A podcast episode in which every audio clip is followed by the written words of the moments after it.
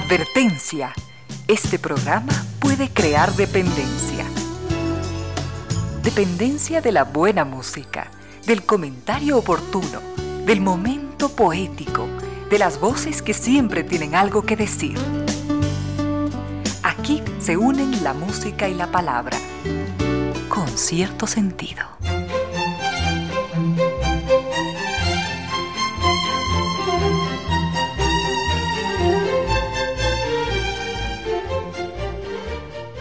3 de la tarde y 4 minutos. Bienvenidas, bienvenidos. Gracias por sintonizar Radio Suceso 101.7. Gracias por compartir estas horas de música, comentarios y entrevistas. Y ojalá, ojalá al final de la jornada, como siempre, podamos imaginar con estos favores que la fantasía nos hace, podamos imaginar que hemos rendido un real, justo y merecido, merecidísimo homenaje a la inteligencia, a la sensibilidad, a la autoestima, a la confianza, a la alegría de vivir. Y siempre, siempre a las ganas de luchar de todos, donde quiera que nos encontremos, a las ganas de luchar por una vida más digna en lo individual y en lo colectivo. Y en esa tarea de cada tarde, de cada jornada, de manera generosa, inteligente, leal, nos acompañan ustedes con sus correos, mensajes y contactos en estas direcciones de las redes sociales.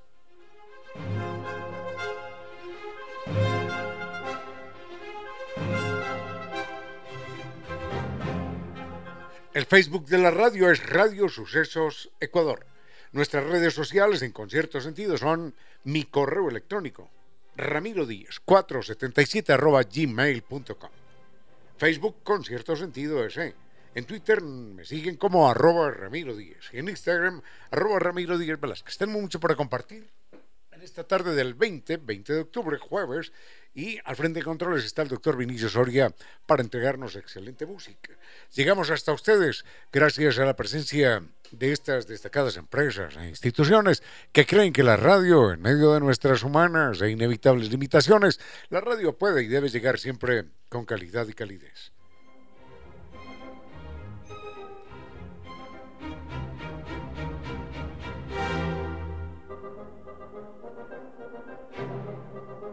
San Viturs nos hace una invitación extraordinaria y es Colombia, sin visa, 12 días.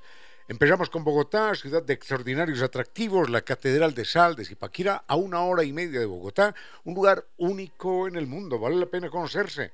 Enseguida Salente, un pueblecito mágico en el eje cafetero con extraordinarios parques temáticos. Medellín, Medellín enseguida, la ciudad, tengo unos amigos que se van, la ciudad de la eterna primavera, y con sus alumbrados que son, insisto en el juego de palabras, deslumbrantes. Convocan a millares, millares de turistas cada año. Así que enseguida, de Medellín, Guatapé, también a una hora y media, un pueblecito lleno de callejuelas coloridas que ha hecho de cada metro cuadrado una obra de arte, una roca única en el mundo y una laguna verdaderamente maravillosa. Se cierra esto con Cartagena. Cuando hablamos de Cartagena hablamos de playas, de ciudad maravillosa, de historia, de leyenda, de bellezas. Sistema todo incluido. El mar Caribe nos espera, el mar tibio, verde azul del mar Caribe infinito y todo con guía acompañante desde Quito y al gran servicio de San Viturs. Están eh, en Naciones Unidas y Veracruz frente a la sede de jubilados del IES. La página sanviturs.com y el teléfono 600 2040.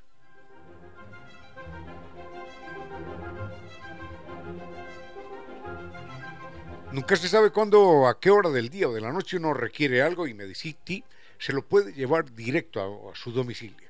Así que haga su pedido llamando al 1-800-633-424 o a través de la página web www.farmaciasmedicity.com o en la app Medicity. Recuerde, Farmacias Medicity en la nueva era de salud y bienestar.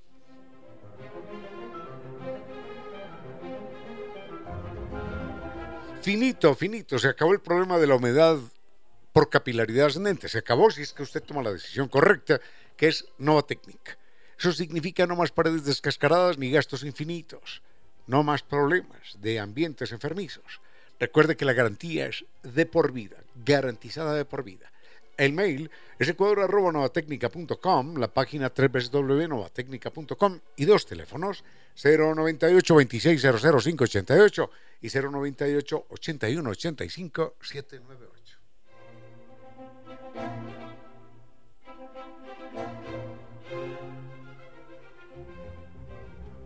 NetLife Cam nos permite tener una vista detallada de todo en tiempo real de cada rincón de la casa, de cada rincón de la oficina, de cualquier lugar que usted quiera, de su negocio, cuando sea, a cualquier hora. Si usted quiere estar en vivo y en directo, en tiempo real, en cualquiera de estos lugares, aunque usted allí no se encuentre, conozca más de esta posibilidad en netlife.es ¿eh? o llame al 3920.000. Recuerde NetLife número uno, mucho más que Internet.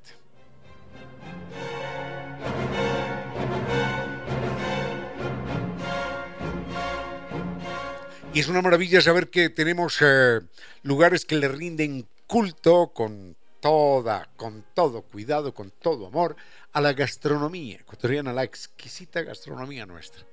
Maravillas de la costa, maravillas de la sierra, en Costa Sierra. Es un restaurante que atiende de martes a domingo desde las 8 y 30 de la mañana para que, bueno, sí, a la hora del almuerzo, pero también a la hora del desayuno, usted pueda programar sus reuniones de negocio, sus reuniones de trabajo. Están en el sector de la pradera frente a Flaxo y el teléfono es el 098 311 0222.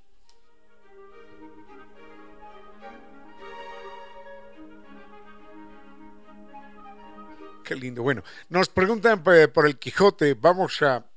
¿Por el Quijote? Por las guerras púnicas. ese es un tema tremendo. Bueno, eh, el Quijote, las guerras púnicas, algo de, de Diderot. Es un personaje al que yo quiero mucho. Así que vayamos con música, ganamos tiempo y volvemos en un momento. Con cierto sentido.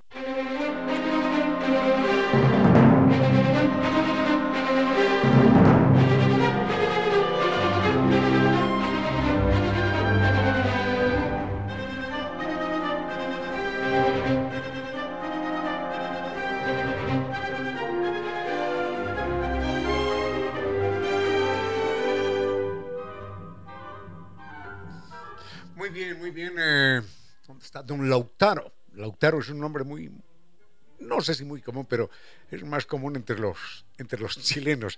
Es un legendario líder indígena que muere así como a los 21 años aproximadamente, después de haber peleado duramente contra los españoles. Bueno, don Lautaro nos dice que, que él no ha leído el Quijote, que quisiera leerlo.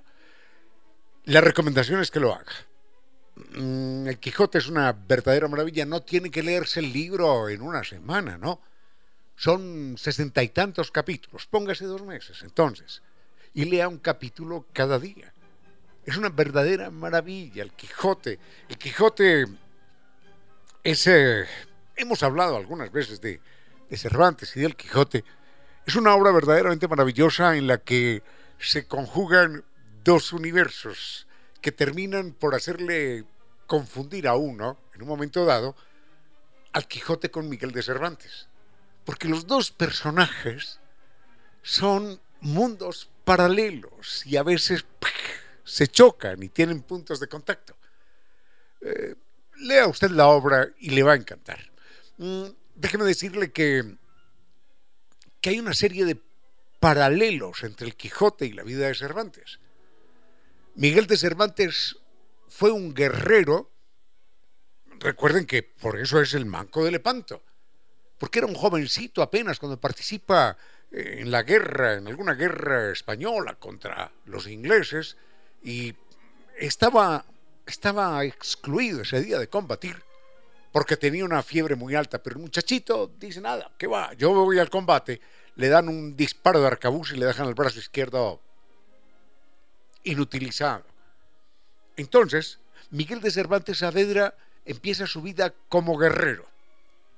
Y por allá en los años, hagamos cuentas, él nace en el 47, el Quijote se publica en el 605, es decir, lleva 52 años. no, 57 años, tanto. ¿sí? Entonces ya tiene más de 50 años y se dedica a escribir el Quijote. Antes había escrito otras cosas, sí, obras de teatro, sobre todo. Pero observen esto. Miguel de Cervantes Saavedra empieza como guerrero y termina como escritor.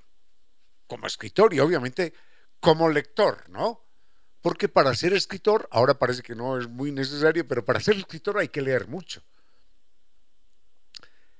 En cambio, el Quijote lleva una vida paralela, pero en sentido contrario. El Quijote inicia su vida como lector de libros. Y, oh, qué gracioso. Y de acuerdo con el retrato que nos trae el autor, el Quijote termina locato, locato, despistado de tanto y tanto leer. Entonces termina convertido en un guerrero, en un luchador. Es decir, Miguel de Cervantes Saavedra pasa de los libros, no, pasa de las armas a los libros. Y el Quijote pasa de los libros a las armas. Ese es eh, un primer paralelo importante. Eh, enseguida le comento algo más acerca del Quijote porque tengo un recuerdo personal, personal, que yo, yo lo quiero compartir con ustedes. Con cierto sentido.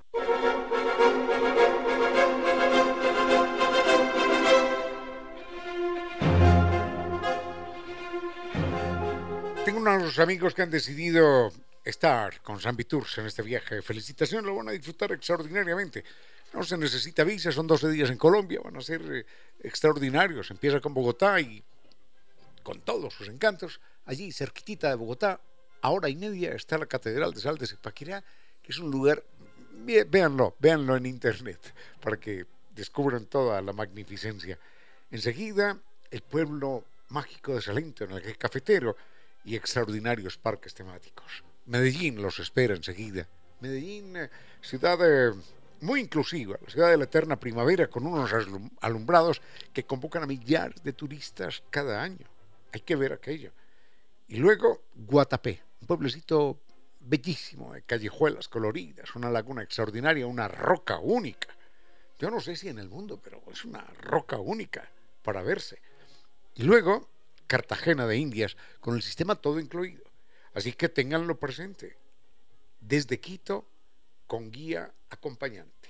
Desde el principio, desde el primer día. Están en Naciones Unidas y Veracruz frente a la sede de jubilados del IES, la página es ambitours.com y el teléfono 600-2040.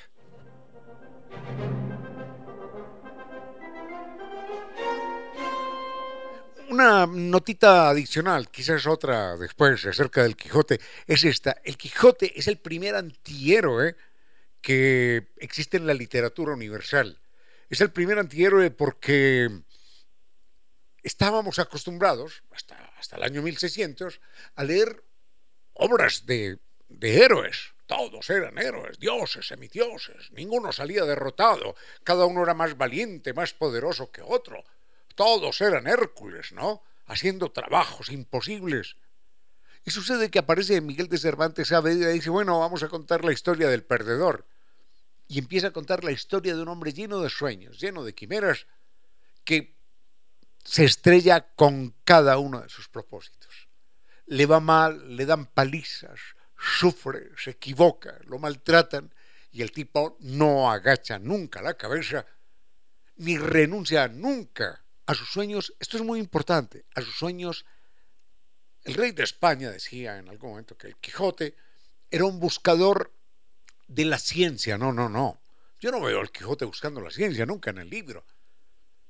El Quijote es un buscador de la justicia. Es un justiciero. Lucha y em, empuña, empuña la darga para enfrentar cualquier injusticia. Y no tiene miedo. Así sean del tamaño de molinos gigantes, él, se enfrenta a eso.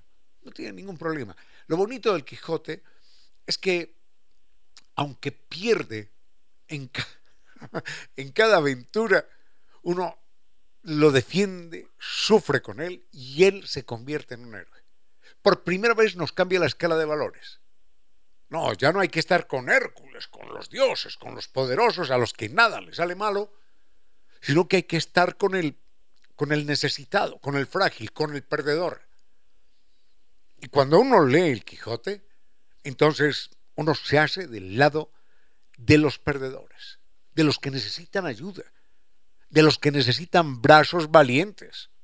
¿Que vamos a perder? Bueno, posiblemente sí, pero por lo menos brazos solidarios. Ese es el gran valor ya no digo literario, que es una maravilla, sino el valor ético del Quijote. Y uno dirá, pero bueno, el Quijote sí lo conocemos aquí. No, no. Hay clubes de lectores del Quijote en Corea. Hay clubes de lectores de, del Quijote en Taiwán. Hay clubes de lectores de Quijote en Tokio, en Japón. Así que es quizás en el mundo de la literatura el personaje más universal. Así que ya les cuento algo que me pasó, no con el Quijote, por supuesto, yo no había nacido en 1600, aunque a veces lo parezca, sino relacionado con el, con el personaje. Su carro seguro que es muy valioso y tiene un alto precio, pero no se puede comparar con el valor de la vida humana. No confunda valor y precio. Conduzca con precaución. Sigue con ustedes, Ramiro Díez. Con cierto sentido.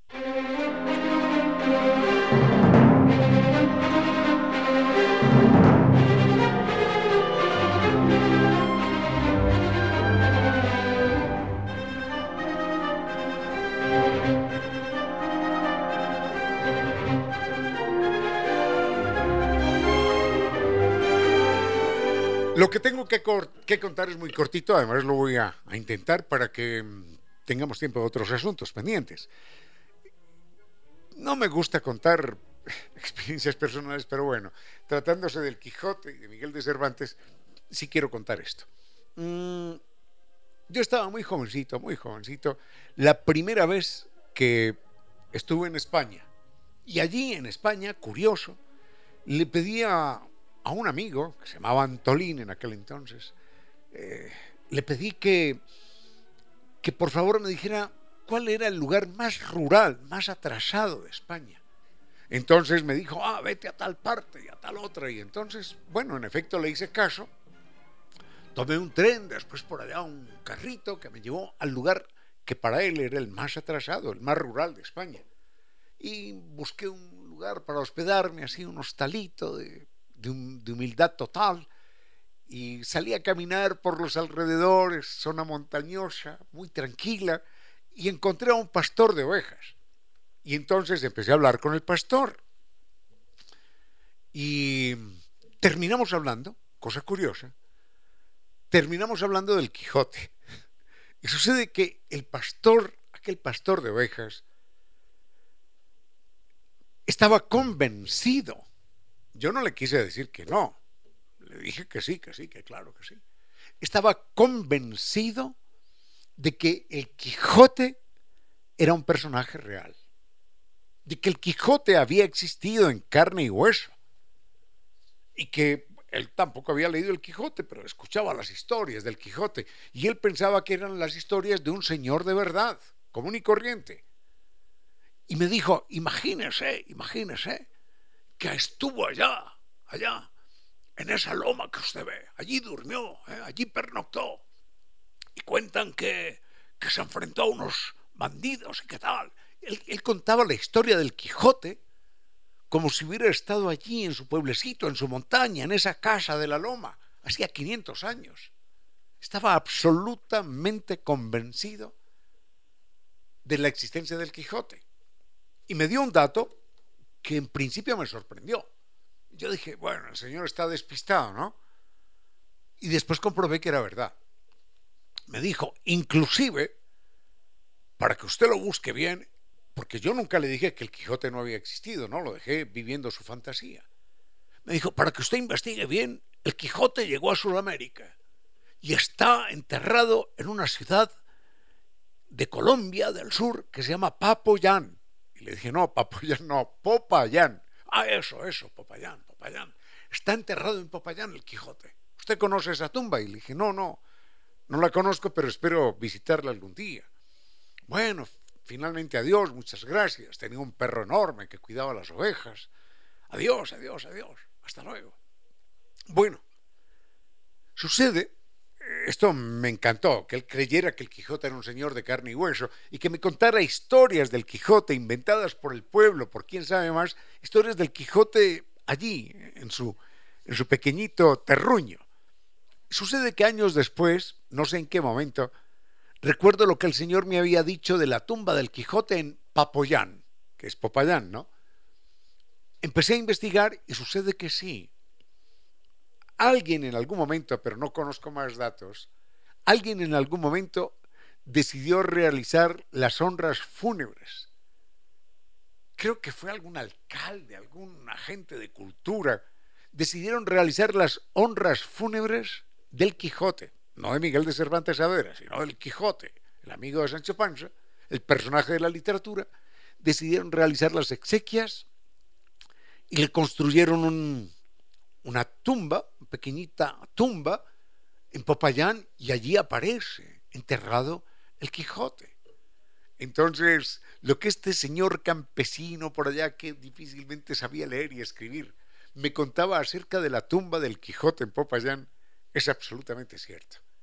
Y está tan vivo el Quijote en el imaginario colectivo, no de España, sino del mundo entero, que este señor campesino, básico, primario, sin mayor educación o quizás sin ninguna, estaba convencido, convencido diría él, estaba convencido de que el Quijote era de carne y hueso, que había existido de verdad y que había dado más de una batalla en su entorno, en su entorno rural. Bueno, vayamos con música, dejamos al Quijote y a Miguel de Cervantes ahí y volvemos en un con cierto sentido.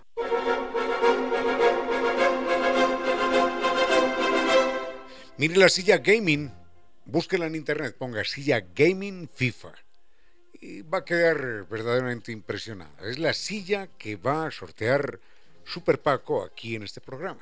Silla gaming edición edición limitada. Es una verdadera una verdadera maravilla que vale la pena uy, vale la pena tenerla. Será un, privilegiado el que la tenga, la persona que la tenga será una persona privilegiada.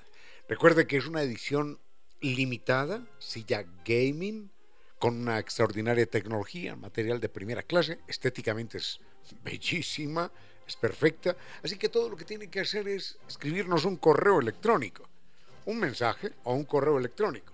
Se pueden comunicar con la radio en Radio Sucesos Ecuador, en Facebook, Radio Sucesos Ecuador, o me envían el correo electrónico a mí directamente. Mi correo electrónico es, anótenlo, Ramiro Díez, 477 arroba gmail.com. Ramiro Díez, 477 arroba gmail.com. Tengan toda la suerte del mundo. Recuerden que la vamos a sortear el día, el día 11 del mes 11. Así que vamos a disfrutarla. Silla Gaming de Super Paco, edición limitada, silla oficial de la FIFA.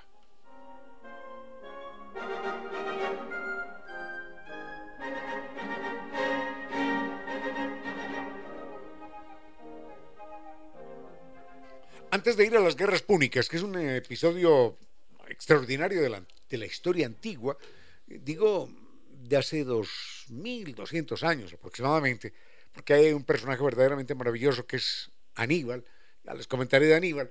Antes de ir con eso, una nota adicional acerca del Quijote y de Cervantes. Señalábamos que el mundo de, del Quijote y de Cervantes eh, corren en paralelo, a veces en vías contrarias, pero se tocan ocasionalmente. El Quijote es un canto también a la libertad. Y sucede que Miguel de Cervantes Saavedra escribe esta obra cuando está prisionero. Y está prisionero, lo quiero contar porque es un capítulo que me duele mucho en la vida del personaje. Está prisionero porque vivió momentos muy difíciles económicamente, siempre, siempre. Inclusive el Quijote, Miguel de Cervantes Saavedra estuvo a punto de venir a Cartagena de Indias porque le pidieron él pidió, pidió trabajo y le dijeron, sí, usted se va a Cartagena de Indias, pero nunca, nunca, nunca le dieron el trabajo. ¿Quién sabe qué, qué habría pasado con el Quijote en Cartagena de Indias? Pero por lo pronto, recordemos que a él lo encarcelan porque el gobierno, el rey, lo nombra recaudador de impuestos. Entonces, miren esta historia dolorosa él dice, tengo que recaudar impuestos de todo el mundo, porque ese es mi trabajo.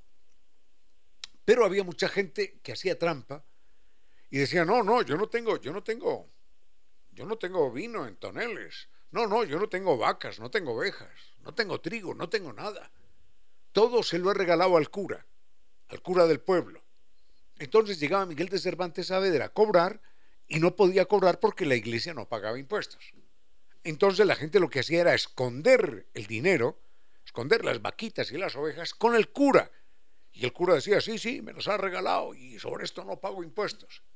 Entonces Miguel de Cervantes se iba con, con las manos limpias. Sucede que después de que Miguel de Cervantes se iba, el cura devolvía una parte de lo que le habían dado a guardar. Si le habían dado a guardar 100 ovejas, él devolvía 80 o 90, con tal de que el otro no pagara impuestos. Finalmente, Miguel de Cervantes Saavedra recogía un dinerito por aquí, le pagaban un poquitito por allá, solamente le pago de 10 vacas que tengo, aunque tuviera 500, y le entregó el dinero a un banquero de apellido Freire en aquel entonces. Sucede que el banquero le robó el dinero a Miguel de Cervantes Saavedra. Y entonces Miguel de Cervantes Saavedra va a la cárcel por un dinero del cual él nunca se apropió. Se lo entregó a un banquero porque en esa época recorrer los caminos sin vigilancia, sin seguridad, llevando el dinero encima, era verdaderamente peligroso. Los banqueros tenían mal medidas de seguridad. Entonces el banquero le robó el dinero, Miguel de Cervantes se va a la cárcel y se va a la cárcel con la situación agravante de que había sido excomulgado dos veces además, no una, dos veces. Había sido excomulgado por la iglesia porque había insistido Miguel de Cervantes Saavedra en que la iglesia debería pagar, pagar impuestos. Dice, pero si tienen mil vacas, si tienen dos mil ovejas, si tienen tantas áreas sembradas de trigo, que paguen algo, que paguen. Entonces a la iglesia le cayó muy mal aquello, lo, lo excomulgó, y un tipo excomulgado y ladrón a la cárcel. De la cárcel, de aquella excomunión y de aquel delito que nunca cometió, salió, salió el Quijote con toda su carga de humor y de dolor. Con cierto sentido.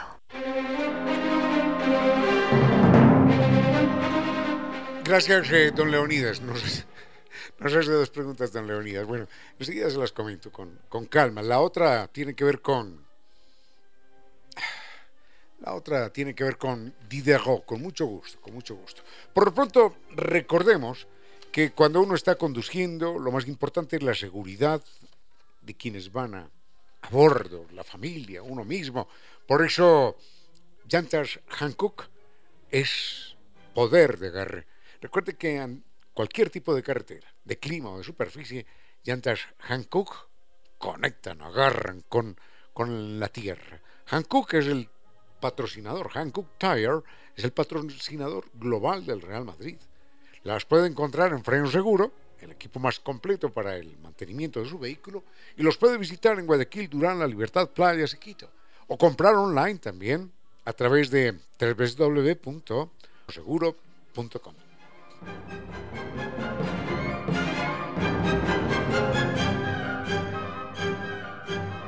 Diderot, gracias. Eh, Gracias, don Leonidas. Eh, Diderot es un personaje muy lindo de la Revolución Francesa. Digo de la Revolución Francesa, aunque él muere antes de la Revolución Francesa. No sé si muere antes, pero no, no le toca eh, ver todo el, el, el desenvolvimiento de la Revolución Francesa. Pero como pensador, es uno de los grandes gestores de la Revolución Francesa, igual que Juan Jacobo Rousseau, que había muerto antes también.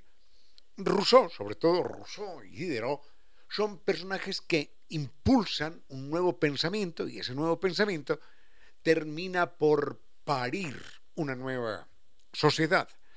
Eh, de, Diderot, de Diderot conocemos todos la existencia, por lo menos, de lo que se llamó la enciclopedia. Y un libro pequeñito, delicioso, que leí hace muchos años, del cual tengo un recuerdo muy borroso, que se llama Jacques el Fatalista. Jacques el Fatalista. Enseguida les comento qué fue lo de la enciclopedia, qué pasó con la enciclopedia y mm, qué cuenta Jacques eh, Diderot, perdón, Jacques Diderot, no, Denis Diderot sobre eh, Jack el Fatalista. Con cierto sentido.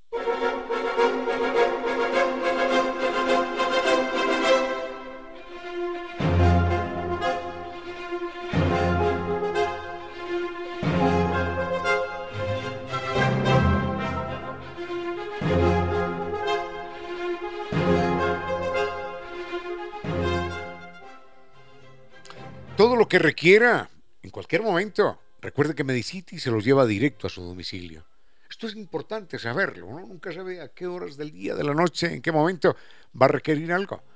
Medicity se los lleva directo a su domicilio, así que haga su pedido llamando al 1-800-633-424 o a través de la página web www.farmaciasmedicity.com o en la app Medicity. Téngalo presente, Farmacias Medicity en la nueva era de salud y bienestar.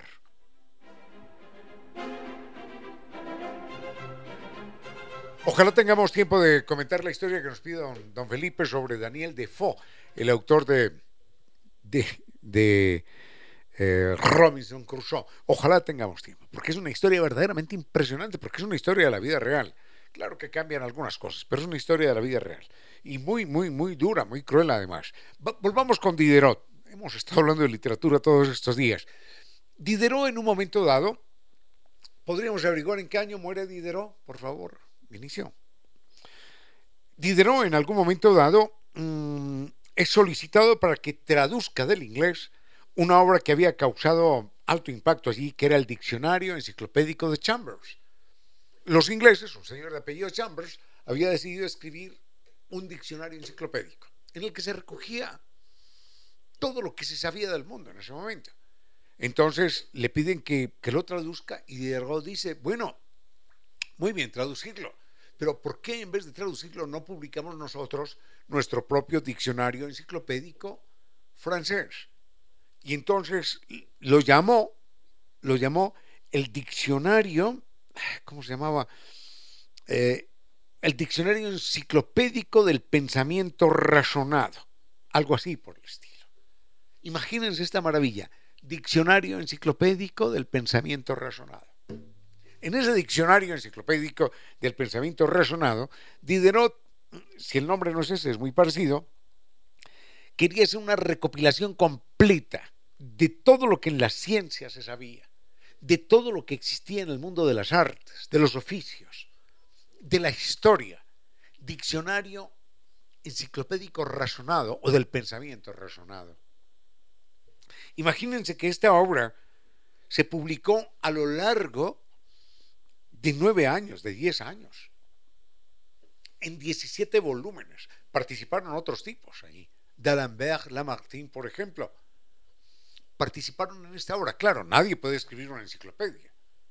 Entonces él escribe en colaboración con personas que conocían algunos aspectos específicos.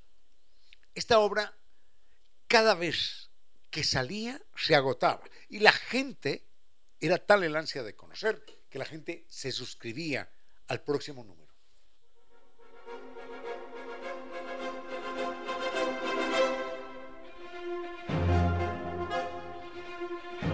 Fueron en total, en esos nueve años, fueron en total 17 volúmenes y eran tirajes en aquel entonces de 100.000, 200.000, 300.000 ejemplares.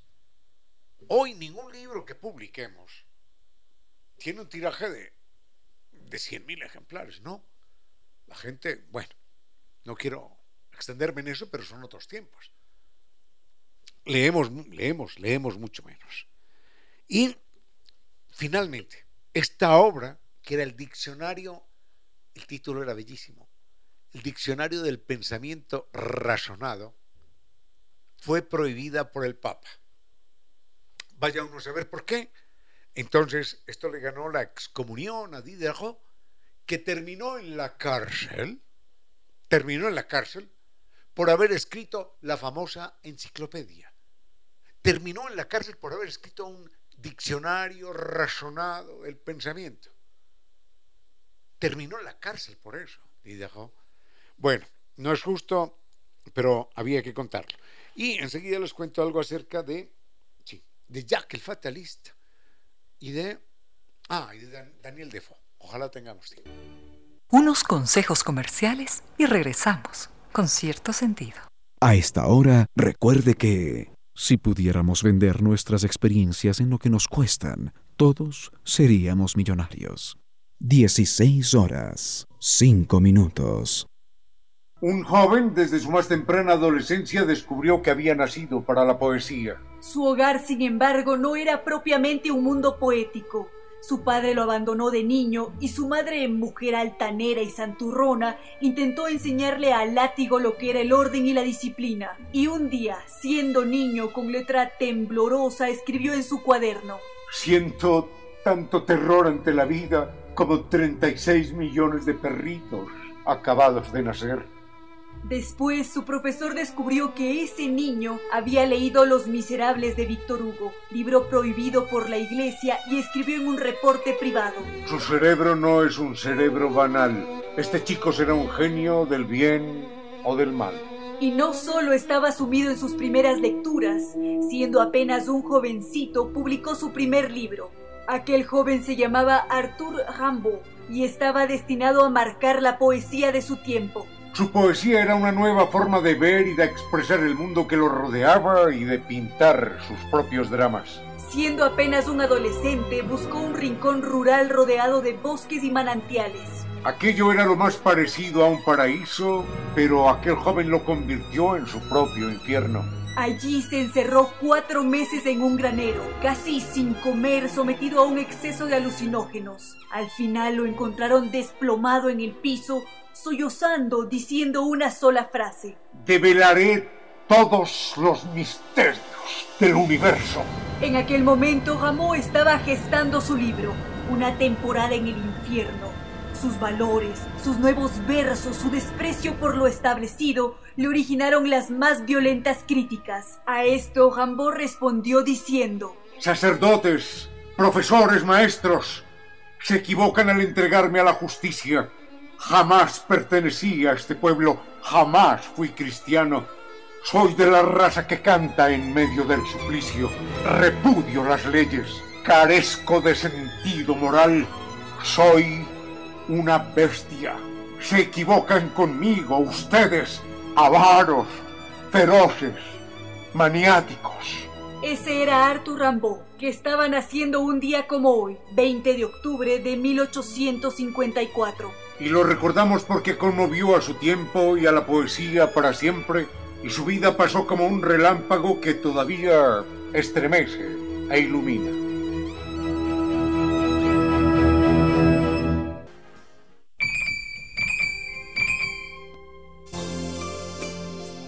Junto a ti, bella, he desnudado el alma, igual que el cuerpo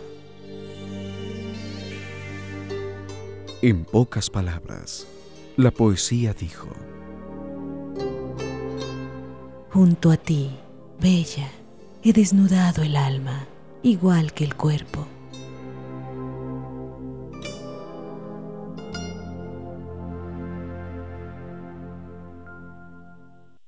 Sigue con ustedes, Ramiro Díez. Con cierto sentido.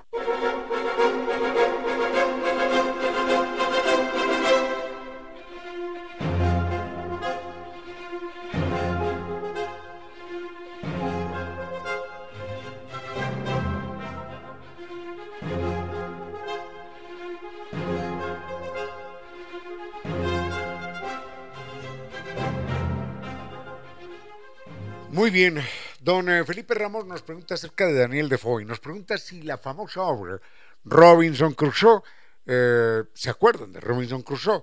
El eh, náufrago que empieza a sobrevivir en una isla, pasan algunos años allí en medio de la soledad, y después llega un indígena al que él llama Viernes, porque él llevaba el conteo de los días y lo conoció un día viernes. Entonces, esta historia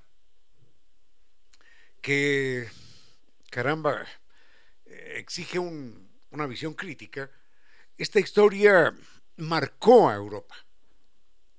Sucede que la historia se cierra porque, bueno, en un momento dado, un barco después de muchos años, pasa por la isla, esto, esto a mí me conmueve y me llena de indignación, un barco pasa por la isla y rescata tanto al, a Robinson Crusoe como al indígena y los llevan a Londres, donde se convierten ambos en una atracción de todos los salones, de todas las fiestas, de todas las reuniones, porque este hombre empieza a contar todo lo que vivió en soledad en la isla y cómo le enseñó a este indígena eh, los saberes de la civilización a los cuales él no tenía acceso.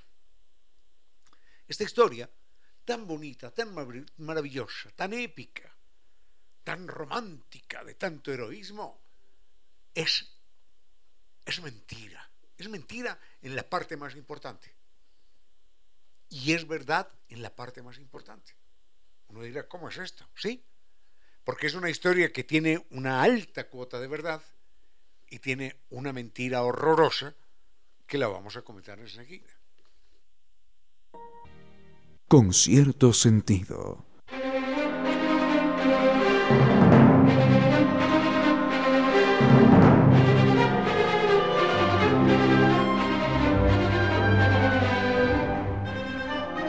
Finito, finito, no va más el problema de la humedad por capilaridad ascendente, no más gastos, no más albañil, ladrillo, cemento, pintura, no más, porque Nova Técnica tiene una solución científica, técnica, que es un equipo con garantía de por vida y solución de por vida, por supuesto. Contacte con ellos. El mail es ecuador.novatecnica.com, la página novatecnica.com y dos, dos teléfonos 098 26 00588 y 098 81 85 798.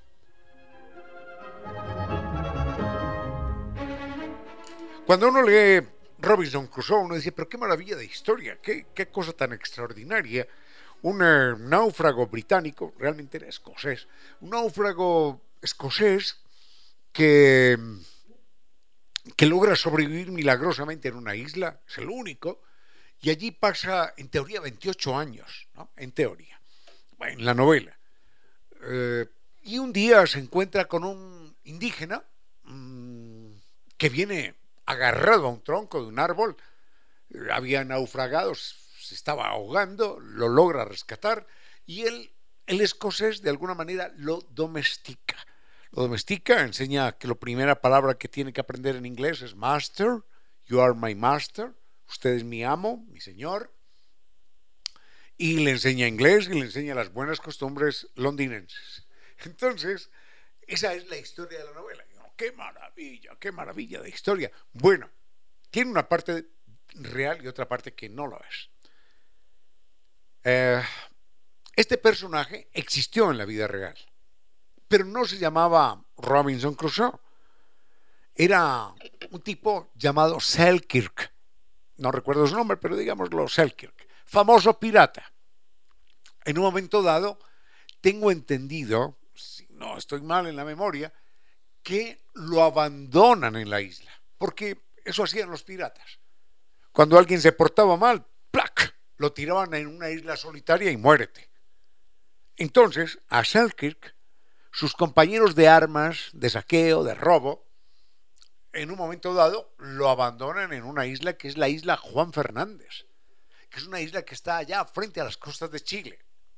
Y el tipo vive allí no 28 años, sino 4.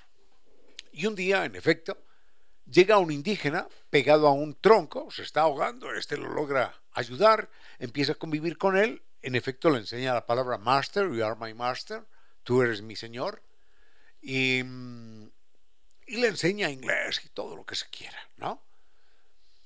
Y, el indígena le enseña también a él, ¿no? Cómo vivir de las plantas y cómo, cómo sobrevivir mejor, que también, también sabía sus secretos. Un día, un día ven un barco y empiezan a hacer señales, señales de humo. El barco se acerca, envía una canoa y a esa canoa se sube, como dice Galeano, una maraña de pelos y de mugre, gritando desesperado. Y es Selkirk que dice, yo soy de ustedes, yo soy de ustedes. Entonces lo aceptan, está con ellos algunos días, lo recuperan y eh, les presenta al indígena que vive con él. Y entonces, ¡qué horror! Le dicen al indígena, sí, no problem, nos vamos, nos vamos a, a salvar todos porque nos vamos a ir en el barco. Así que quédate aquí un momentito que vamos a darle una vuelta a la isla para conocerla mejor. Y el indígena les cree. Ya, sí, sí, ya venimos, vamos aquí a darle una vuelta a la isla. Y no lo llevan. Y lo dejan abandonado en la isla, en un barco donde cabían más personas. Y dejan a este indígena allí en la isla, solitario, y se quedó esperando por siempre hasta su muerte, a que los hombres blancos cumplieran su palabra y vinieran por él. Tiempo después llega Selkirk a Inglaterra, cuenta su historia y es cuando Daniel Defoe, que era un tipo muy, muy, muy, muy, atractivo eh, como personaje en algunas cosas, había estado en la cárcel, era un panfletario, era un revolucionario para su época, mm, había sido espía, bueno, mil cosas. Cuando, cuando Daniel Defoe conoce el caso, decide escribir la historia pero la escribe amañada. Entonces cuenta la historia de un inglés bueno que había nacido en la ciudad de York, que es bellísima, y que había naufragado en su barco de comercio. No era un pirata, no era un saqueador. Entonces mm, rescata a un indígena, mm, viven juntos allí, sobreviviendo 28 años o algo así. Y sucede, bueno, era, esa parte era mentira, eran cuatro solamente, y en el final de la novela de Robinson Crusoe, el barco de ingleses, hombres blancos generosos, solidarios, deciden, por supuesto, llevar, deciden llevar a, a Inglaterra al indígena llamado Viernes. Friday. Era mentira, fue mentira. Estos ingleses tuvieron el gesto egoísta, terrible, imperdonable de engañar al indígena. Le dijeron aquí, wait a moment, espera un segundito que ya volvemos, damos una vuelta a la isla y regresamos. Y él les creyó ingenuamente. Y se fueron en el barco en el que, por supuesto, cabía él también. Le hubieran podido salvar la vida. Esa es la historia de la novela Robinson Crusoe de Daniel Defoe. Y sobre Daniel Defoe, personaje que pagó cárcel y estuvo en la picota y un montón de cosas, de Daniel Defoe podemos contar alguna historia. Él tiene otro libro que se llama El año de la peste. Bueno, podemos contar más de una historia en cualquier momento. Con cierto sentido.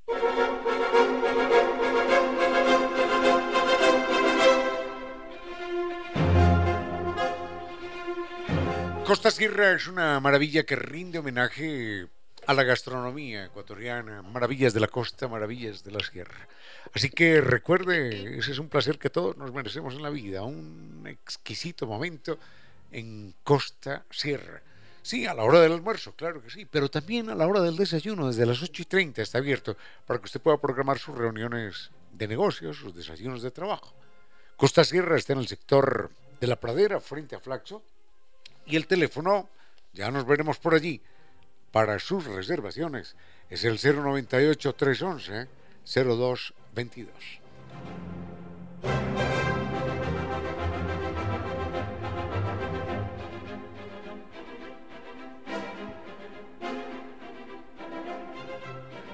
Alguien pregunta por las guerras púnicas. Hablar de las guerras púnicas significa remontarnos en la historia al año dos, hace 2200, 2300 años atrás, ¿no? No, no, no tengo las fechas exactas, pero digamos 2200, 2300 años atrás. Hay dos personajes allí, uno es Amílcar y el otro es su hijo Aníbal. Y está, por supuesto, el Imperio Romano. Los, los eh, cartagineses, que era una ciudad que estaba en el África, eran directamente descendientes de los fenicios y de allí deriva el nombre de guerras púnicas, porque eran guerras fínicas. Entonces de Finicius terminó en Funicus y Púnicas. Entonces las guerras, famosas guerras púnicas, son las guerras contra los fenicios que adelanta el Imperio Romano. Estamos hablando de hace 2200 años, el Imperio Romano seguía extendiéndose, seguía invadiendo otros territorios, quería controlar también el norte de África, terminó controlándolo, pero en el norte de África, eso no estaba solo, en el norte de África estaba un personaje que se llamaba Amílcar, que les había dado la guerra, Amílcar muere y después aparece Aníbal, el, el famoso personaje de los elefantes, cruzando nada más ni nada menos que los Alpes. ¿Saben lo que es aquello? Bueno, esta es una epopeya única en la historia de la humanidad. El cruce de los Alpes por parte de, de Aníbal y sus hombres, seguía les doy cifras, es una epopeya inconmensurable. Tiene un final triste, dramático, si se quiere inmerecido, un final que, que de haber cambiado en un solo puntito, nos hubiera cambiado toda la historia a todos.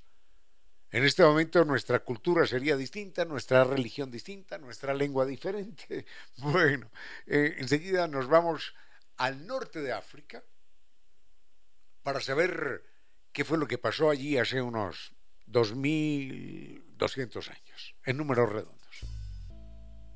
Con cierto sentido.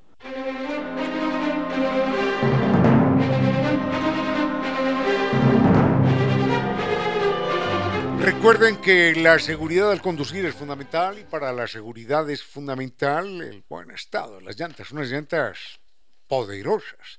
Esas llantas son Hancock. Usted va a sentir su desempeño en cualquier tipo de carretera, de clima, de superficie. Recuerde, Hancock Tire es el patrocinador oficial del Real Madrid. Las encuentra en Freno Seguro, el equipo más completo para el mantenimiento de su vehículo. Los puede visitar en Guayaquil, Durán, La Libertad, Playas Quito o compra directamente online en la página www.frenoseguro.com.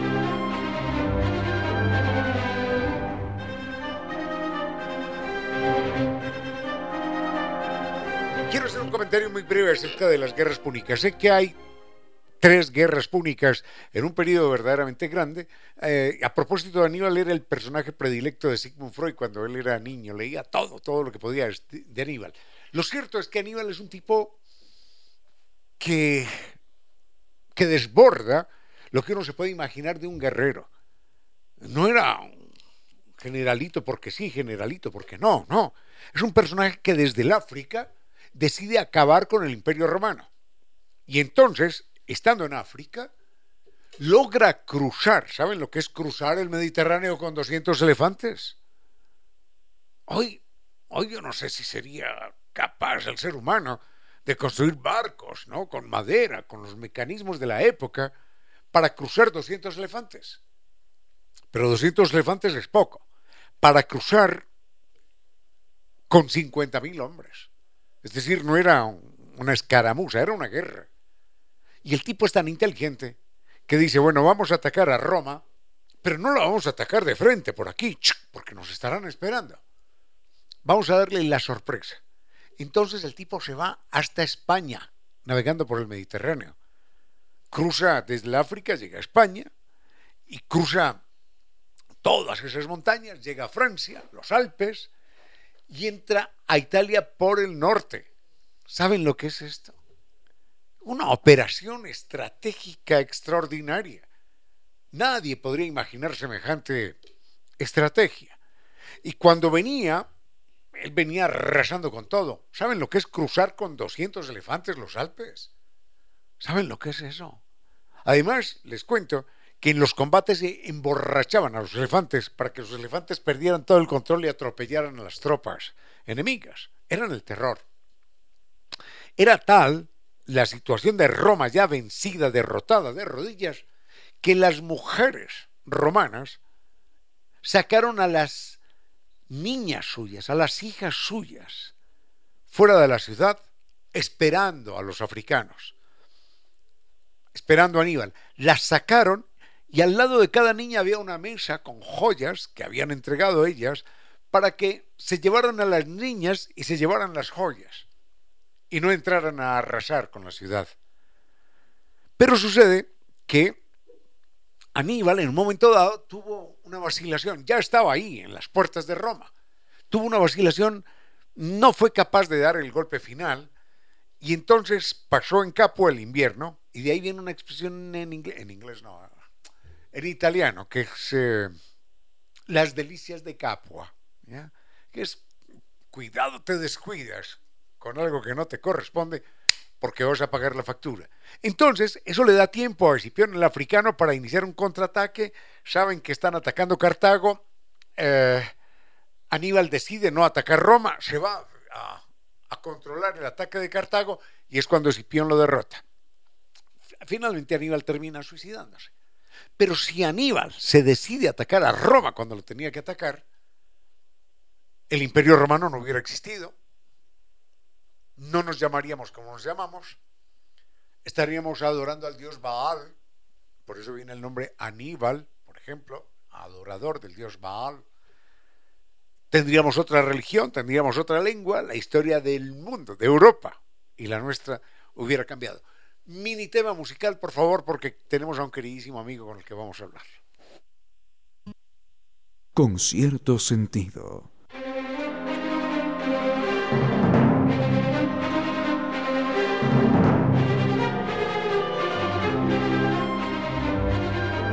Rápidamente nos acompaña Carlos Vascones, escritor cuencano Em, licenciado en Artes eh, Literarias por la Universidad de las Artes de Guayaquil y ha publicado 15 libros, novela, cuento, eh, ensayos y también sobre el tema del arte. Estamos con él acá y quiero, si usted me permite, Carlos Vázquez, leer un mini cuento suyo. Puede ser. Se llama... No, no, no es mala letra. ¿Dónde está el de estrategia, hombre? ¿Se acuerda de la página o no? Mm, ya, ya, perdón. ¿La, ¿La quiere encontrar? ¿En qué página está estrategia? En el índice al principio está. Es. Ok, muchas gracias.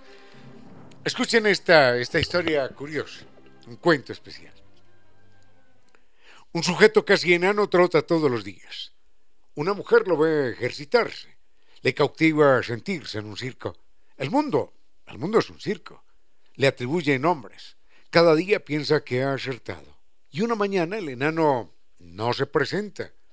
La mujer conoce un largo trayecto de su ruta al que puede recorrer en sentido contrario, pero no es suficiente para conducirle hasta su domicilio. Lo espera al día siguiente y no hay señal del hombre. Este la ve en una esquina esperándolo sin saber por quién preguntar desde la ventana de su departamento de soltero. La tiene en sus redes, por lo menos por unos días. El rato menos pensado volverá a trotar y él asegurará de haberla conmovido y le contará una historia fantástica, como que su tamaño depende de si alguien piensa o no en él. Es decir, que esos días sí trotó, pero ella no lo identificó. Otra vez se ausentará y la mujer lo esperará en todos los hombres, a quienes sonreirá mientras él come unas frituras y con sus prismáticos goza de su estrategia. Este es un cuento pequeñito de Carlos Váscones, un cuento de su libro Todo está roto. Carlos Váscones, gracias por estar acá. Cuéntenos de la columna vertebral de los cuentos de este libro suyo. Bien, muchas gracias Ramiro. Buenas tardes a todos. Em, bien, no hay una columna vertebral, más bien yo diría que es una columna invertebrada. Y en esto hago homenaje, eh, curiosamente, a un periódico independiente que tuvimos hace unos 20 años en Cuenca que se llamaba La Columna del Invertebrado y que falleció porque no teníamos presupuesto, éramos muy jóvenes. ¿no? Pero bueno, eh, eh, precisamente eh, por el hecho de que no, hay una cadena. Ningún cuento es una consecución del siguiente o una sucesión. No, no, no, no, en absoluto. Y es más, las temáticas, el estilo, digamos, el lenguaje mismo y el sentido estético que yo le quise dar a cada uno surge por sí mismo. Yo defiendo mucho el, arte por el arte y el hecho de escribir y dejar que la palabra, cuando es bien hilada, nos lleve por el laberinto que, prefiera. Que se defienda sola. Sí, sí, absolutamente. Un libro tiene que defenderse por sí solo. Eh, no necesita de ningún tipo de aspavientos ni ningún tipo de patrocinios externos a sí mismo. Mm, escribir en una época, me sonrojo al decirlo, de analfabetismo vocacional. Carlos Vázquez. Eh, hace un momento conversábamos, Ramiro, y yo tengo fe, pero también sé que eh, la literatura, sobre todo cierto tipo de literatura, es un riesgo y es una eh, forma de ser rebelde, de irse en contra de la corriente. Es como... Es un acto de rebeldía. Pues. Sí, absolutamente. Pero también, como digo, creo que eh, es tener fe. Yo tengo fe de, las personas, tengo fe de que, no de que las cosas van a cambiar, no creo en eso, sino que las cosas se van a desarrollar de una forma adecuada. Bueno, usted me hace acordar de un eh, escritor al que yo quiero mucho, que fue Federico, don Federico Nietzsche. Él decía, en Europa yo tengo quizás tres o cuatro lectores, pero qué maravilla de lectores. sí, algo así. sí, voy por ese lado. También, eh, no, sé si tiene un vínculo, pero lo relacioné con una, eh, una anécdota de James Joyce, eh, que cuando escribía el Ulises, un día de eso estaba feliz y dichoso mm, paseando por la playa, fumándose un tabaco con un amigo suyo, y este amigo le dijo, pero ¿por qué estás tan alegre? Dijo, es que hoy fue perfecto, escribí una línea, pero esa línea es ideal, esa línea calza completamente. O sea, era, era un, arrebato de alegría por algo así, ¿no? Ah, bueno, yo, yo, yo conozco esa historia así un poquitito, un poquitito cambiada. A ver. Él está feliz, eufórico, radiante, y, y el amigo le dice, ¿qué, qué, qué te pasa? Y dice, necesitaba tres palabras en mi novela, tres palabras justas. Y seguí. Y dice, pues ya las tengo, pero pero no tengo el orden todavía. Vaya, bueno, muy flobertiano eh, era Joyce, ¿no? Esto de saber colocar las palabras en su lugar y todo eso. Y a mí me gusta también la idea de que eh, las palabras tengan un, sentido no solamente gramatical y sintáctico, sino un sentido estético. Y es uno de los objetivos que tengo en, mis cuentos y, en, este, libro en particular, claro, porque es el último que publico, pero... El último no, hombre. Bueno, el último hasta la fecha. El más, reciente. Sí, sí, sí. Es más, vienen dos enseguida. Es una cosa medio, vertiginosa, pero bueno. Leía algo en estos días sobre literatura y le decían, le decían al escritor, al, que quiere escribir, le decían, axioma número uno. No existe ninguna obra de literatura original. Eso significa, esto lo mencionábamos antes, eh, que para ser que para ser escritor hay que leer mucho. Hoy parece que tampoco, pero para ser escritor hay que leer mucho. ¿Quiénes son esos escritores que le hablan a usted al oído, que le quitan el sueño, que, que de repente se le aparecen fantasmagóricamente cuando usted está escribiendo un texto. Ah, las influencias, la, dichosa influencia. Eh, son, son muchos. Eh, Felices influencias. Sí, sí, sí. afortunado soy de, de, haber accedido a los libros desde temprana edad y mm, de haberme empeñado un poquito contracorriente eh, a, por ellos. ¿no? indudablemente y voy a pecar de canónico, porque conmigo eh, está Shakespeare siempre, eh, aunque no creo que uno pueda ser influenciado por él directamente, creo que su poder es eh, muy elevado como para que haya una influencia directa.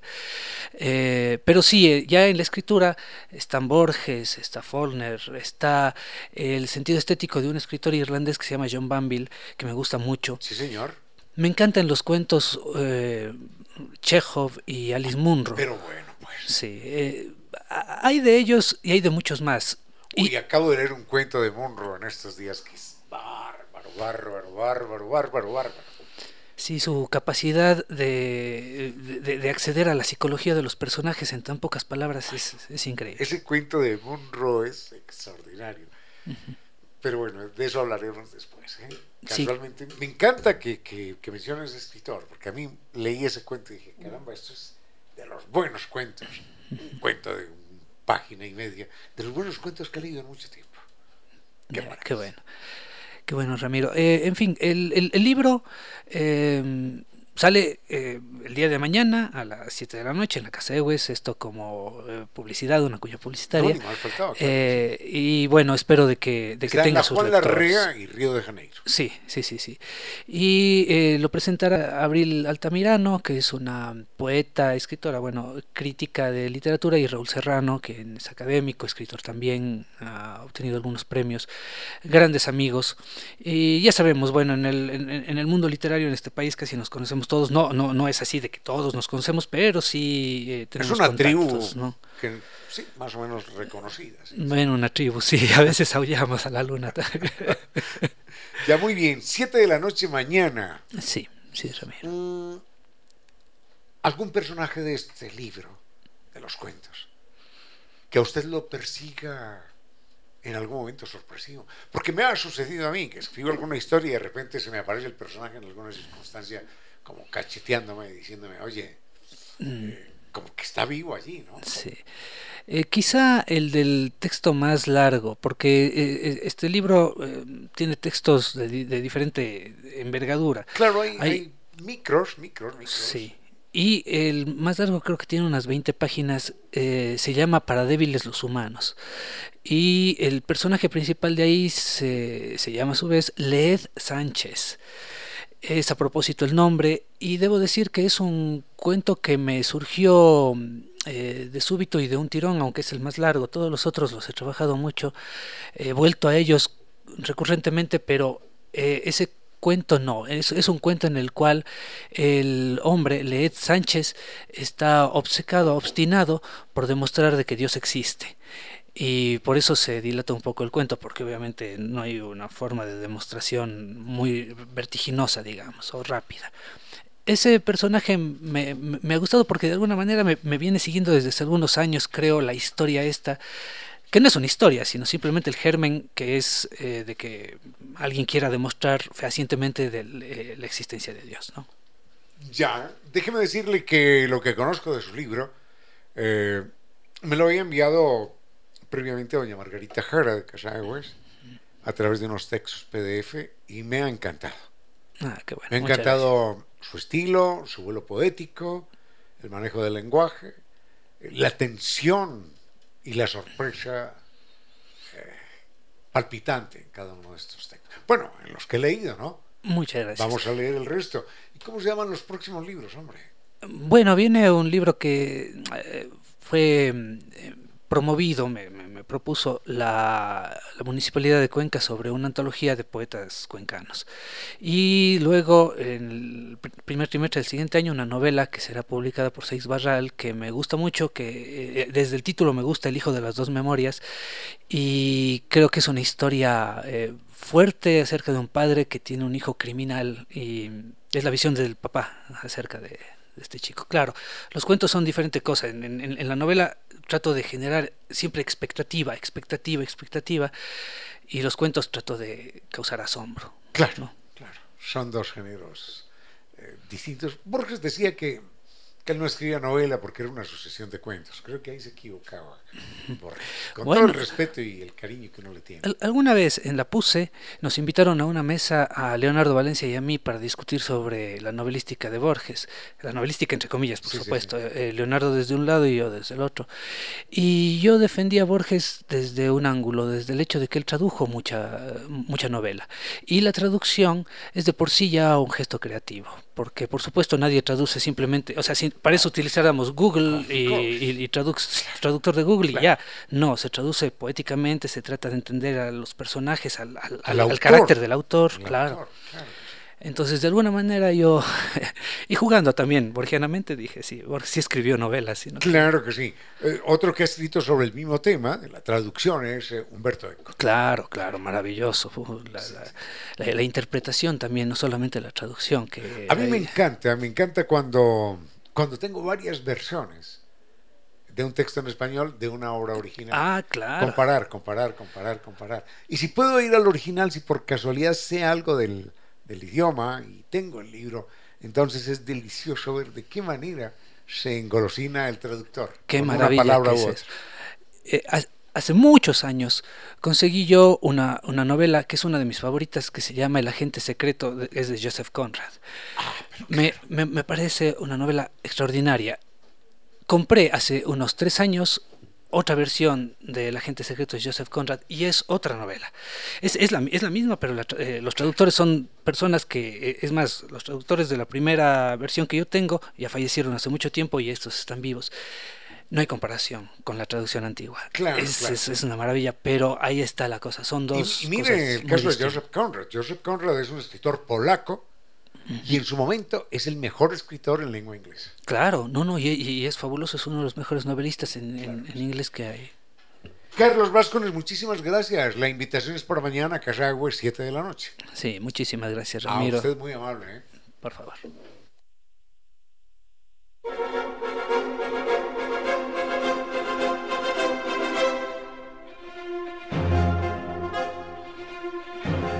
Recuerden que llegamos con ustedes gracias a San Viturs, que nos invita en un viaje de 12 días por Colombia, empezando con Bogotá, la Catedral de Sal, el pueblecito mágico de Salinto, en el que cafetero, extraordinarios parques temáticos, Medellín, la ciudad de las luces, de la eterna primavera, enseguida Guatapé, la laguna, una roca monumental, una un, rincón que es toda una obra de arte, se cierra con Cartagena, playas, historia, muralla, el mar verde azul infinito del mar Caribe, con sistema todo incluido y con guía acompañante desde Quito. Recuerda el teléfono 600-2040.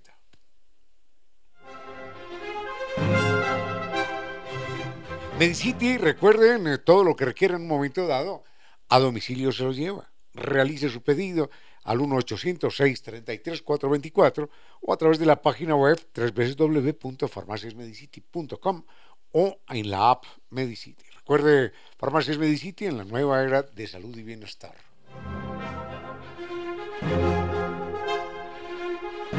Nova Técnica puso fin al problema de la humedad por capilaridad ascendente. Recuerden el mail es ecuador.novatecnica.com, la página novatecnica.com y dos teléfonos 098 26 588 y 098 81 85 798.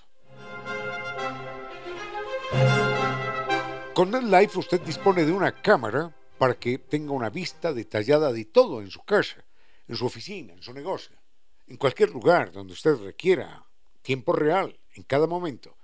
Conozca más en la página www.netlife.org o llame al 39 20.000. Recuerde NetLife, número uno, mucho más que Internet.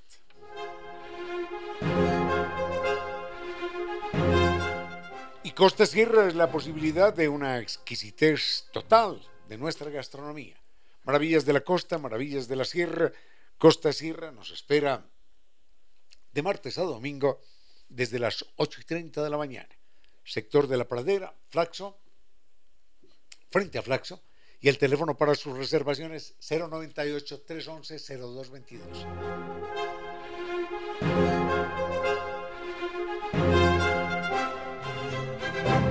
Y esto fue todo por hoy, los dejamos y enseguida, por supuesto, vuelo de música y palabra con Reina Victoria Díaz.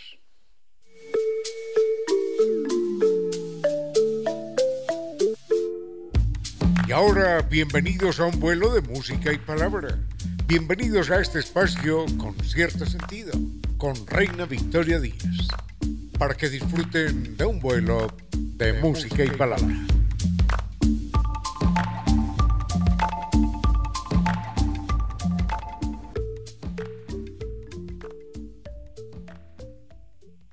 Amigos, bienvenidos a un vuelo más. Estamos ya en jueves 20 de octubre compartiendo un nuevo vuelo en el que nuestra imaginación es libre, porque gracias a ella llegamos hasta cualquier sitio. Todo es posible en este espacio.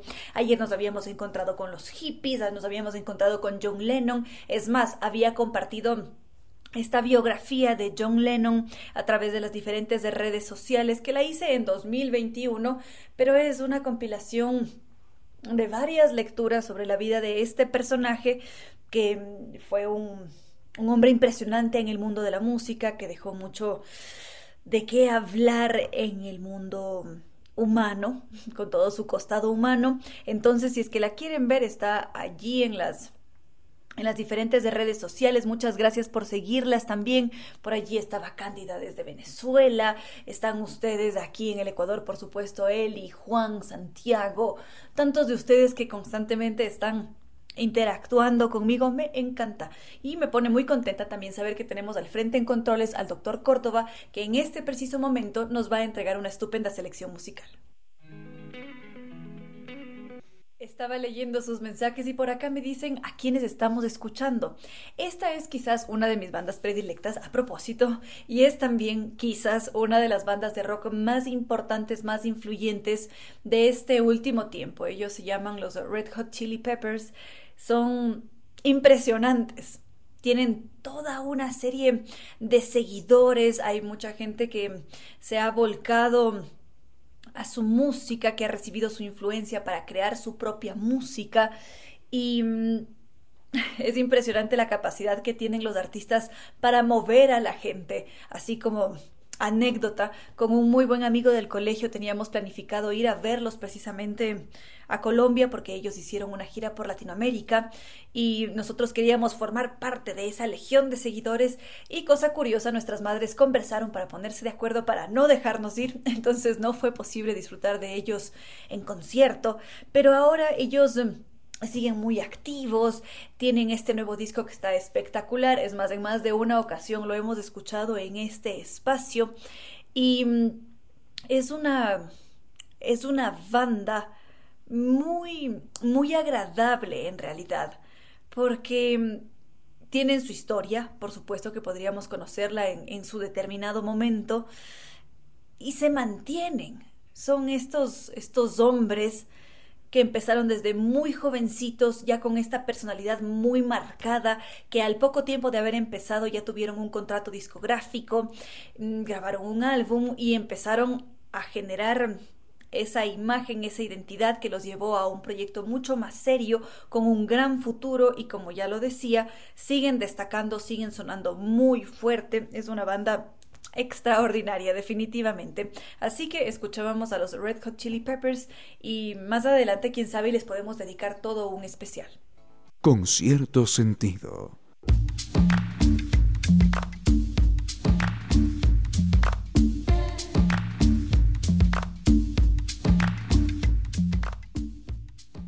Por acá me preguntan si es que es posible conocer algo sobre la situación de Neymar, esta acusación que tiene sobre una estafa. Debo reconocer que he leído algo al respecto.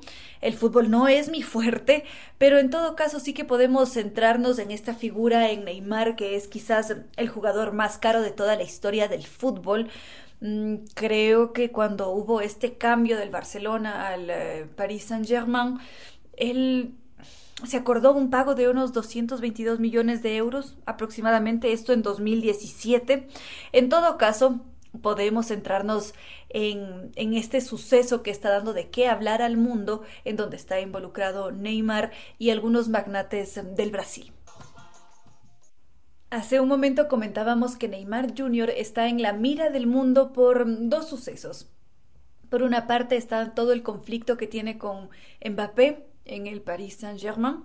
Y por otra parte, él en este momento está siendo acusado de fraude por parte de un empresario muy poderoso del Brasil, porque este empresario dice que él ha sido engañado, que se han escondido buena parte de los contratos, de los movimientos que se hicieron por debajo de la mesa y que no se está cumpliendo con parte de la paga que este señor debería tener. Si bien es cierto, no le hace falta porque es una persona que tiene una economía muy, muy fuerte, sin embargo, considera que no es lo correcto, que es necesario acudir a la justicia cuando estas cosas suceden. Este señor que vive en Sao Paulo, Brasil, se llama Delcir Sonda y fue ese empresario que vio por primera vez el potencial que iba a tener Neymar. Muchos, muchos años antes de que él se convirtiera en esa estrella del deporte, el astro del fútbol, Del Cir Sonda cuenta que en una ocasión él transitaba por, por Brasil, iba en un carro y vio a estos muchachitos jugando en una cancha, una cancha de tierra. Y cuando los vio, se centró en Neymar y dijo, este, este es, él va a ser la gran figura, va a ser uno de los grandes, de los más populares del mundo entero.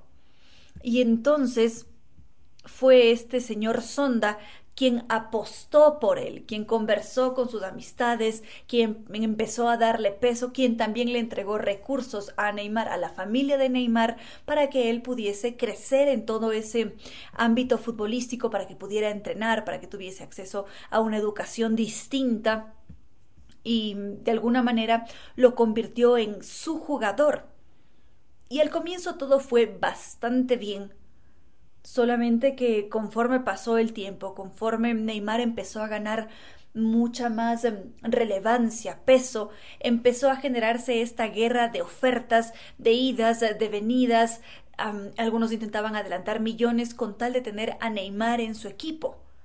Y en un principio, este prodigioso jugador se quedó en un grupo más bien pequeño del Brasil y había varios individuos que intentaban ya comprarlo. Entonces había promesas, propuestas, algunas promesas eran rotas. Esto movió una cantidad de dinero impresionante. Se habla sobre un lado oscuro de este mercado que mueve millones de dólares a los, al año con todos estos individuos que compran, que venden jugadores como si es que fuesen un objeto, se hacen estas valuaciones multimillonarias de personas, que son personas de carne y hueso, que están hechas de sueños, de emociones, son individuos que después sufren, que pueden tener periodos de depresión como como le sucedió a Iniesta, por ejemplo, entonces es, em, es delicado. En todo caso, enseguida podríamos comentar algo adicional sobre qué es lo que está sucediendo allá en España con las autoridades españolas, con los abogados de Neymar, con este señor del CIR, el empresario, que lo está acusando por fraude. Hace un momento les decía que Neymar está en el ojo del huracán. Todas las miradas están sobre él por diferentes motivos. En esta ocasión conversábamos sobre cómo Neymar ha sido acusado por parte de un gran magnate brasileño por fraude, porque este hombre llamado Del Cir decidió apostar, invertir en Neymar.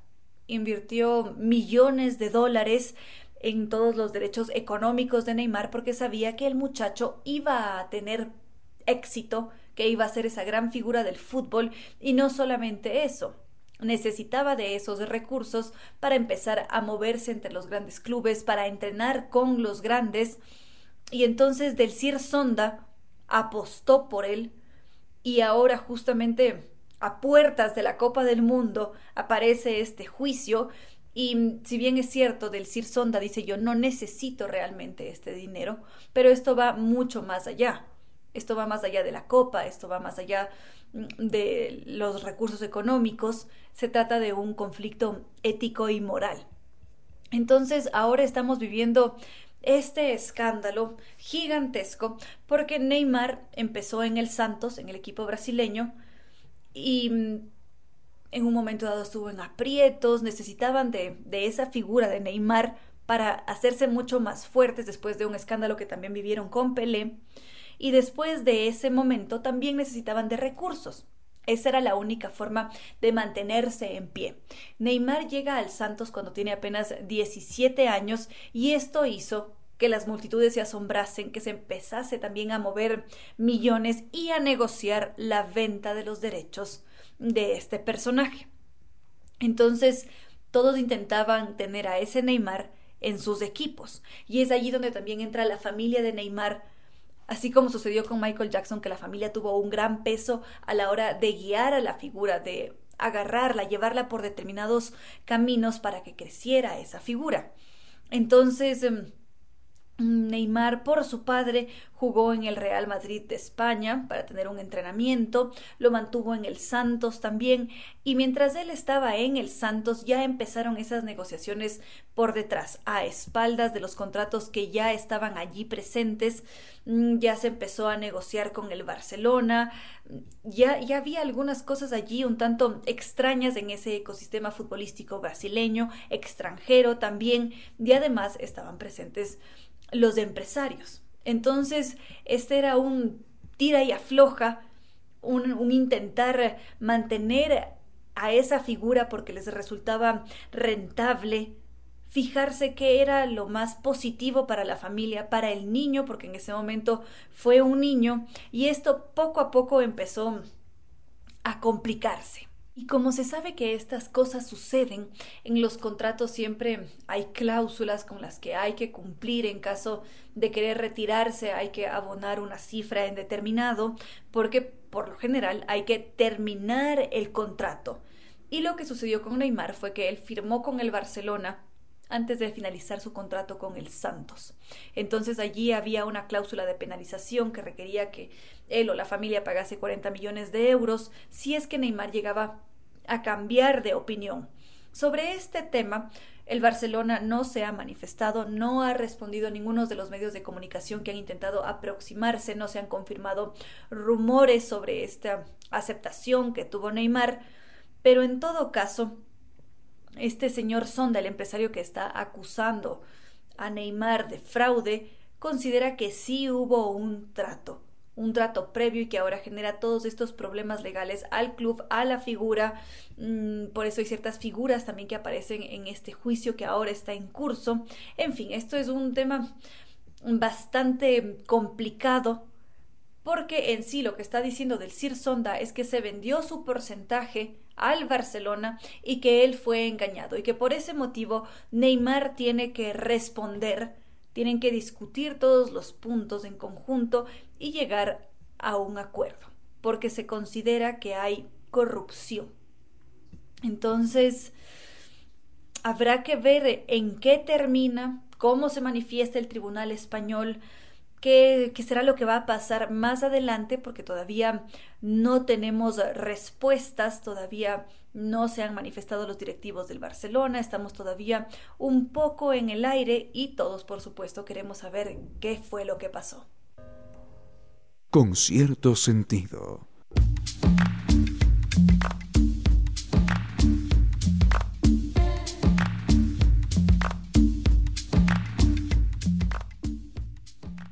Me preguntan por eventos de agenda cultural y por supuesto que los vamos a compartir ahora mismo. Teatro, cine, música, pintura, literatura. Los seres humanos somos seres culturales. La brújula de la cultura apunta a este norte.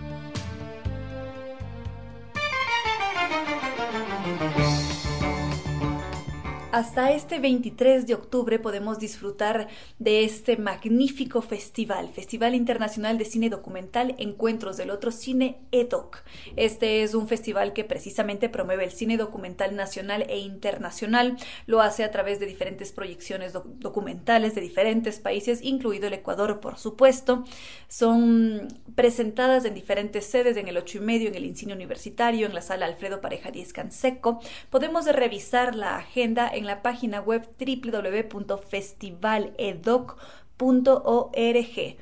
La edición número 21 del Festival de Cine Documental Encuentros del Otro Cine, Festival EDOC, hasta este 23 de octubre. También podemos disfrutar esto de martes a domingo, de 9 de la mañana a 4 de la tarde, de la instalación Gente que vi pero no conocí de Sadok Ben David. Él es un fotógrafo de Yemen radicado en Londres que hizo esta exposición preciosa con 7000 esculturas hechas en miniatura en, en acero inoxidable. Están grabadas de forma química y hablan sobre la humanidad, sobre las conexiones. Está en el Palacio de Cristal del Parque Chimbía va a estar hasta el 15 de diciembre.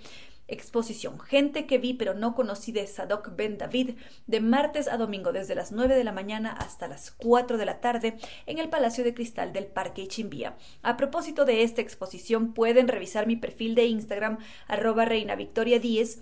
Allí hay un video en el que doy más detalles en el que se pueden aproximar a la instalación para que vean si es que en efecto se animan a ir a esta instalación y como les decía, sufrí un poquito haciendo este video porque en el Palacio de Cristal casi no me permitieron hacer el video.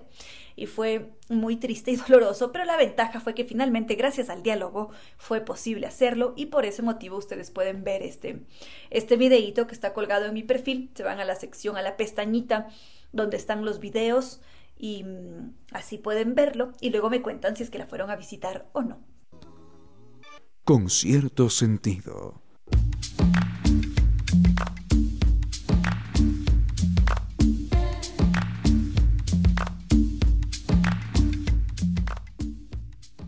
Me preguntan por la historia del hada verde e imagino que si es que hacemos referencia al hada verde debe ser el absenta.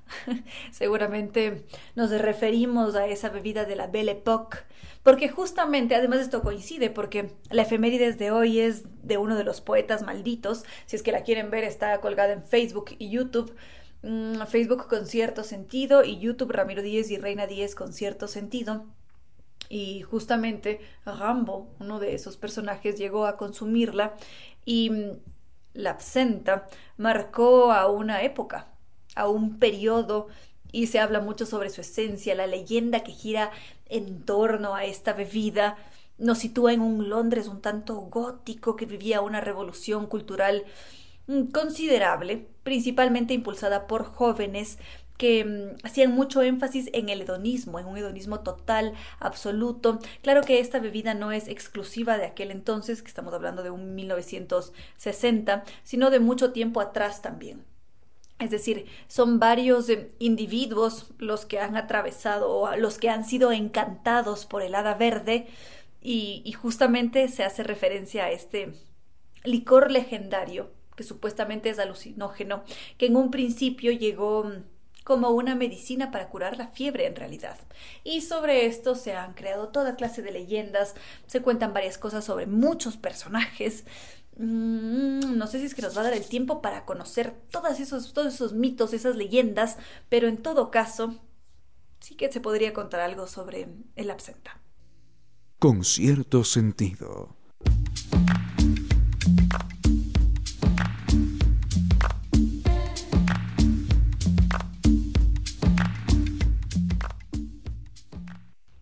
Hace un momento olvidé mencionar un evento que no podemos perdernos porque este domingo la Casa de la Música presenta a Larry Salgado en su concierto de despedida de la Big Band del Conservatorio. Son más de 30 músicos en escena que van a interpretar temas de películas, swing, Frank Sinatra, Michael Jackson, Donna Summer, Elvis Presley, Roberto Ledesma, Rolando La Serie, José José y muchos otros. Este domingo 23 a las 5 de la tarde vamos a disfrutar de este bellísimo concierto. Larry Salgado en su concierto de despedida de la Big Band del Conservatorio. Las entradas están disponibles en boletos.casadelamusica.es. Con cierto sentido.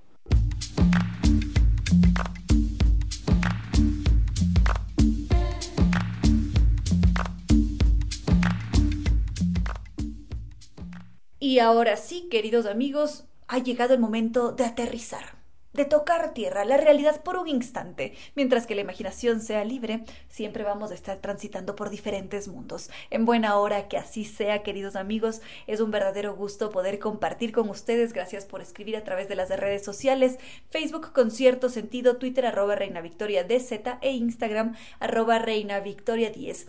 Muchas gracias también a nuestros queridos auspiciantes, Zambi Tours, Nova Técnica, Restaurante Costa Sierra, Hancock y por supuesto NetLife. También muchísimas gracias al doctor Córdoba en Controles que nos ha entregado una estupenda selección musical hoy. Ahora sí, no queda más que decirles, no fue más por hoy que los quiero muchísimo y que mañana viernes nos volvemos a encontrar para volar y cerrar la semana.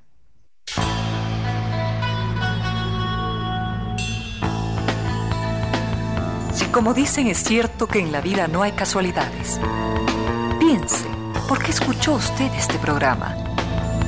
Tal vez escuchó aquello que necesitaba o tuvo la sospecha de esa luz dentro de su propio ser. Una gota de agua, un corazón que late, una semilla en su memoria, un remanso en medio de sus prisas, una voz que aliente su esperanza, una pluma para sus alas. Algo de eso hemos querido ser. Aquí, en concierto sentido con Ramiro Díez. Y Reina Victoria Díez.